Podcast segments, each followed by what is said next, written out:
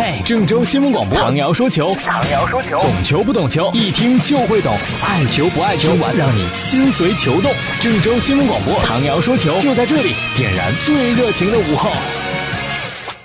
各位听众朋友，大家好，欢迎收听唐瑶说球，我是唐瑶啊。今天首先跟大家说一说篮球方面的消息。其实我个人更喜欢的是足球，对篮球呢，并不是像足球那么热爱，呃，当然多多少少也会了解一些。今天我们说到的这个人呢，叫做波什。其实对于他，我不是很熟悉啊，因为并不是我喜欢的呃篮球明星。不过因为他在热火，而且那个时候呢，和韦德还有跟詹姆斯组成了热火三巨头。其实最早的时候还有人说应该是两个半巨头，说波什不够一个巨头的资格。所以可见那个时候呢，他也并不是非常的出色，非常的有名。呃，可是后来呢，热火三巨头还是这个战绩不错。波什呢，也慢慢成为一个被大家熟悉的球员，一个球星。我对他的了解呢，首先是外表，觉得这个人就长相来看呢，挺老实、挺厚道的一个人，似乎也不是很张扬，蛮低调的。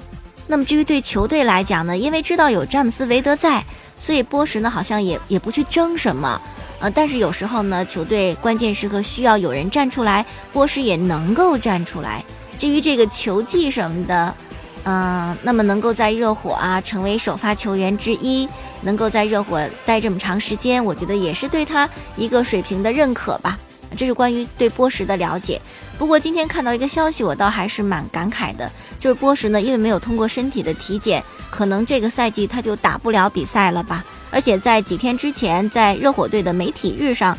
球队的总裁帕特莱利就已经说了很令人伤心的事情，就是，呃，波什在热火的生涯基本上就就这么结束了。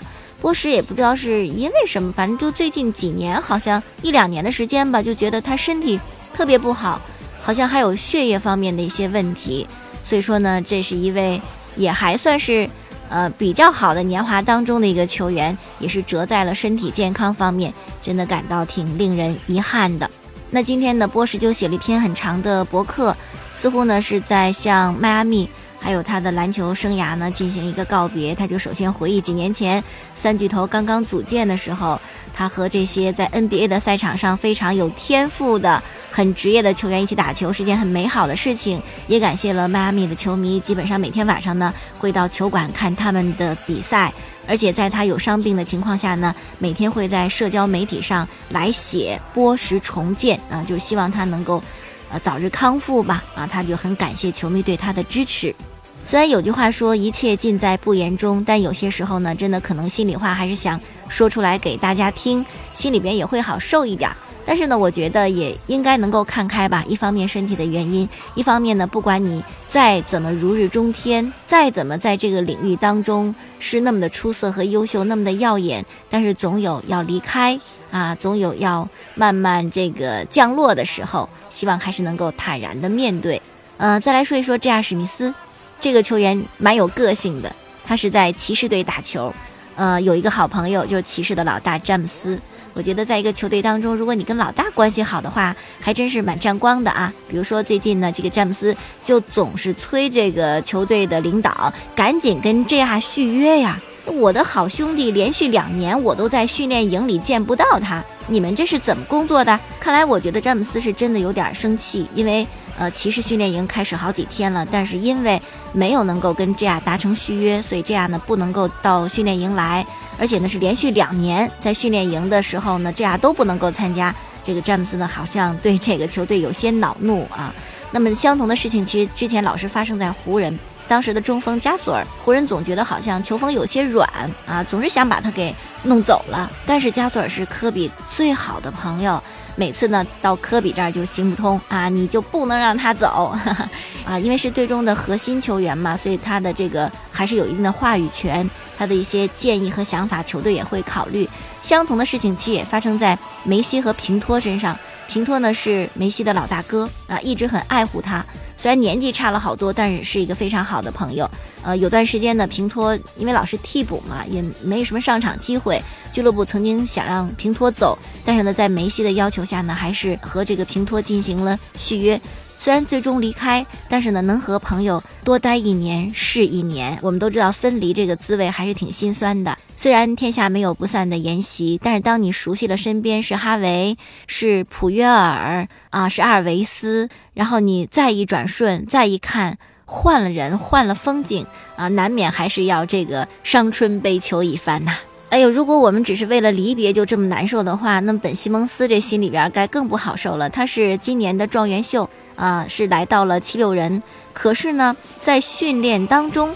竟然会崴了脚踝，而且这么一检查呢，还挺严重，是右脚的第五指骨骨折，目前的归期未定啊。可以说呢，状元秀满怀抱负，希望新赛季大干一场，大展拳脚，但是无奈伤病暂时阻挡了他前进的道路，那就安心养伤吧。毕竟呢，年轻，未来日子还长着呢。接下来我们想说一个人，这个人叫温格，哈哈。嗯，阿森纳的球迷应该非常喜欢他，因为是阿森纳的主教练。但我觉得我这个话说的也绝对啊，因为也许阿森纳的球迷不喜欢他，嗯，因为他很难让阿森纳拿到冠军，尤其是英超的冠军。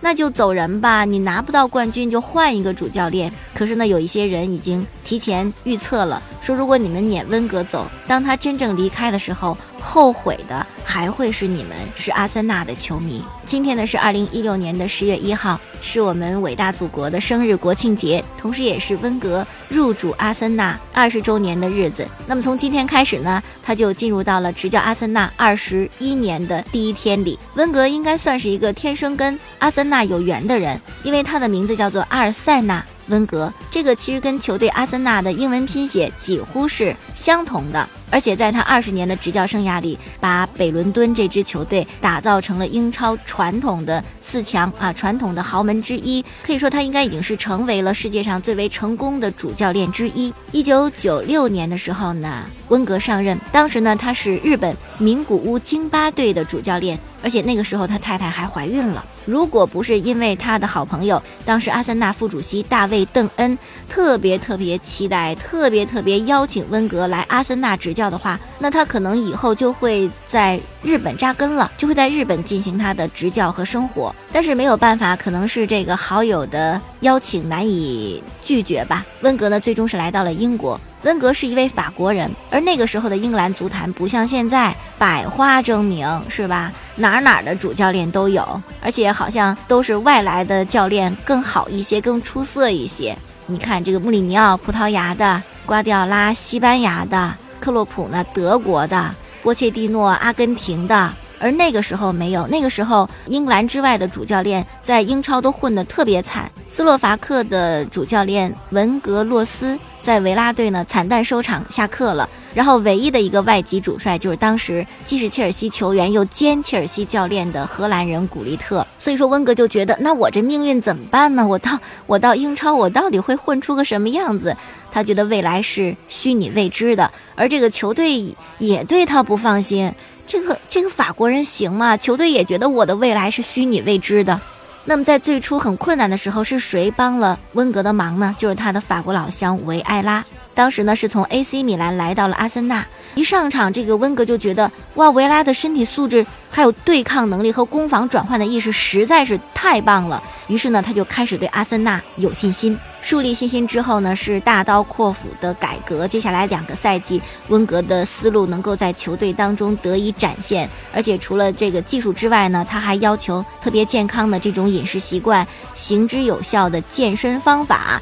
而且创造他那个以点对点短传为主的兼具创造力和表现力的球风，加上那批球员也着实很好，有奥维马斯，还有阿内尔卡，还有佩蒂特，然后维埃拉，还有冰王子博格坎普，以及铁血后卫亚当斯，他们组成的阿森纳呢，就好像完全是奔着冠军去的。而果然，就在首个赛季，温格就带领阿森纳获得英超的冠军和足总杯的冠军。一九九九年的时候，又签下了亨利。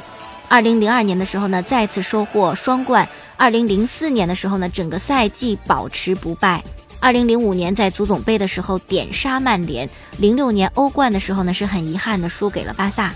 零九年的时候，温格还登上了中国的万里长城。二零一四年的时候获得足总杯的冠军，终结了九年的冠军荒。现在呢是他的阿森纳第二十一年刚刚开始。你要看照片的话，温格教授也老了很多，但是唯一不变的是他坚毅的眼神，岁月不曾侵袭。祝福温格和阿森纳。有时候呢，真的很难得，就一个球队，他并不把冠军当做唯一的，而是在正确的路上行走，哪怕很孤独。哎，这话说的蛮诗意的哈。有人还真的是很喜欢作诗，就张继科。我们之前讲过，呃，三位著名运动员的博客风格：张继科爱写诗，孙杨写作文，林丹从来不点标点符号。呃，今天呢是国庆节，张继科又写诗了，表达对祖国母亲的祝福。据说他曾经还给中国女排写过诗，还给范冰冰写过诗。大家也可以关注一下张继科的微博，去看一看，欣赏欣赏。说到女排呢，就不能不提主教练郎平。昨天她的合同到期，那今天开始就不再是国家女排主教练。但是排管中心说了，要以最大的诚意挽留郎平。这个帅位的更迭呀，还有一个人也摊上了，就是李永波啊，这个属于是被下课的。昨天是马来西亚的媒体报道说，李永波呢从国家羽毛球队主帅的位置上下课，接替他的是曾经获得两届奥运会混双冠军的张军。但今天的张军否认说这事儿是谣传啊，没的事儿。好了，今天就到这儿了。收听往日节目回放呢，请您登录蜻蜓手机客户端搜索“唐瑶”两个字。明天我们再见。